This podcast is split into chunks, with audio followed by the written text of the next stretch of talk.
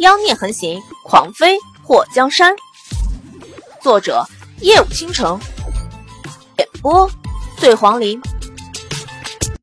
冉玉这一路上吃不饱睡不好，还被冉柔弄得脏兮兮的。此时看到冉柔不想办法进城，还拉着他跑在这里被太阳晒，心情烦躁的甩开了冉柔的手。姐，再等等。冉柔安抚他。等什么呀？天都快黑了，等城门关了，我们住哪里？你难道要让我住在荒郊野外？冉玉把这些日子的不满发泄出来。你根本就不知道怎么办。等等等，你自己等吧。你干什么去？冉柔看到冉玉往城门跑，抓了一下没抓住。我去求个好心人带我进城，我就不信。遇不到好人了，冉玉头也不回的往前跑。冉柔跺了一下脚，他常听他爹讲，有很多商队会在各个城之间出入，商队的人也多，马车也多，比较好混进去。这一整天的时候，他就不信没有商队进城。到时候在商队出示出入证的时候，他们只要偷偷混进人群。谁知道冉玉这么一会儿就不等了。就在冉柔追上去的时候，远处传来了马蹄声。看到远处尘土飞扬，马蹄阵阵，最少也有十几匹马。姐姐，冉柔看到冉玉不知死活的跑到道路的正中间，她先是一愣，转瞬间扑了过去。这要是被马践踏到，不死。也得没了半条命。冉玉在听到马蹄声的时候，一回头就傻了，双脚像是被胶粘住了一样，一动也不能动，双腿抖得像筛糠。躲开！马上的人看到前方有人挡在路中间，离很远就开始大吼：“柔柔儿！”冉玉声音颤抖，已经完全说不出话来。姐。冉柔看到打头的那匹马已经冲了过来，根本刹不住。她咬住嘴唇，直接扑了过去，把冉玉一把推开。强烈的劲风刮得她脸颊生疼，她和马的距离近到马嘴中喷出的气吹得她发丝飘扬。冉柔的第一感觉就是完了，她再也见不到他爹他娘了。她闭上眼睛的那一刻，还在想。如果他被马踩死、踩残的话，冉玉怎么办？耳边是马蹄声和很多人的大喊声。他瘦小的身体在扑开冉玉的那一刻摔向地面，马蹄也直接对着他而来。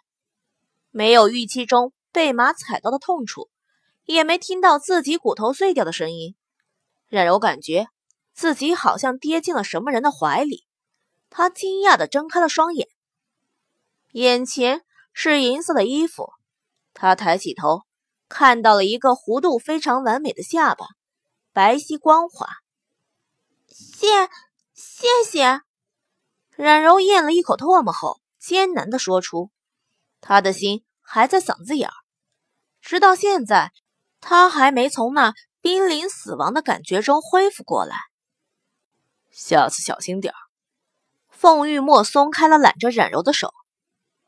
哦，冉柔傻傻的应了一声，刚要离开，就觉得脚踝骨很疼，一个趔趄，脚伤了。凤玉墨拉住他的胳膊，他冷冷的看到眼前这个最多十来岁、满脸脏污的小姑娘，她有一双非常漂亮的眼睛。冉柔看了一眼凤玉墨，她看上去比他能大个几岁，长发如墨，凤眼狭长。绯红的下唇上穿着一枚银色的圆环，容貌邪魅俊逸，不过给人的感觉野性十足。没事没事，我能走，给你添麻烦了。冉柔不知道他是不是刚刚骑马的人，只知道自己还有命活着，算是捡到了。这个少年给他的感觉很危险，他不敢做太多的接触。小栓子。送这个小姑娘回家。是主子。刚刚骑在马上大喊躲开的人从马背上跳下来，走到冉柔的面前。冉柔眼睛眨了眨：“你们能带我进城吗？”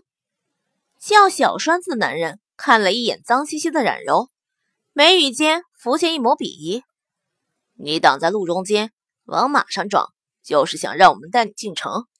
没想到你小小年纪，心思这么复杂。”果然打得一手好算盘。冉柔愣了一下，虽然她年纪还小，可是眼前这个男人的话里鄙视意味十足，让她觉得非常不舒服。当我什么都没说。她扬起下巴，看都不看小栓子一眼，一瘸一拐的走向摔倒在路边发傻的冉玉。等等，凤玉墨眉头蹙起，如今。他皇兄正在争夺太子之位，不能有一丝的纰漏。他不能让有心人拿今天的事情当画饼来阻碍他皇兄的大业。凤羽国皇子众多，一个不慎就要被父皇所嫌弃。冉柔回头看了凤羽墨一眼，干什么？说这话的时候，他一点也不客气。虽然是他姐姐走在路中间，才会发生危险。但是这群人如果不把马骑得像飞一样，他也不会扭了脚。说到底，大家都有错，就此抵过也就算了。他喊住他，还想做什么？不用你带进城了。冉柔对着凤玉墨喊了一声。虽然她们姐妹和父母走散，但是不代表她们可以任人鄙夷欺负。看不起他们的人，他们还看不起他们呢。凤玉墨看到冉柔走到路边，拉起另外一个和她身形差不多的小姑娘，眉头动了一下。七皇子，正事要紧。小栓子看到凤玉墨的目光一直在那两个小姑娘身上，忍不住提醒。凤玉墨的目光冰冷如刀子。你什么时候变得废话这么多了？奴才不敢。小栓子垂头退后。凤玉墨跟在冉柔和冉玉的后面，看到他们两个人走到离城门很近的地方，找了个地方坐下。七皇子，该赶路了。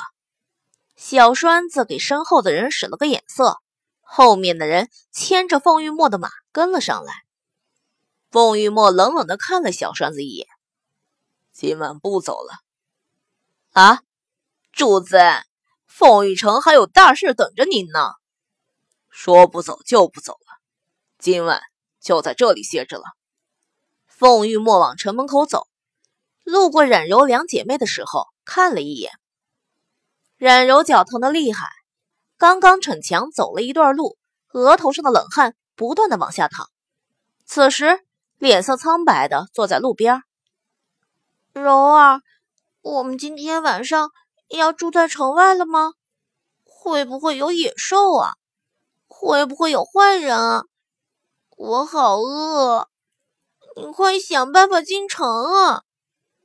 冉玉没注意到冉柔的脚伤了，蹲在一旁，一边揪地上的青草，一边嘀嘀咕咕：“姐，就算不能进城也没事儿，野兽都在林子里，不会跑到城门前的。”冉柔疼的呼吸都有些不顺畅，扭一下竟然这么疼。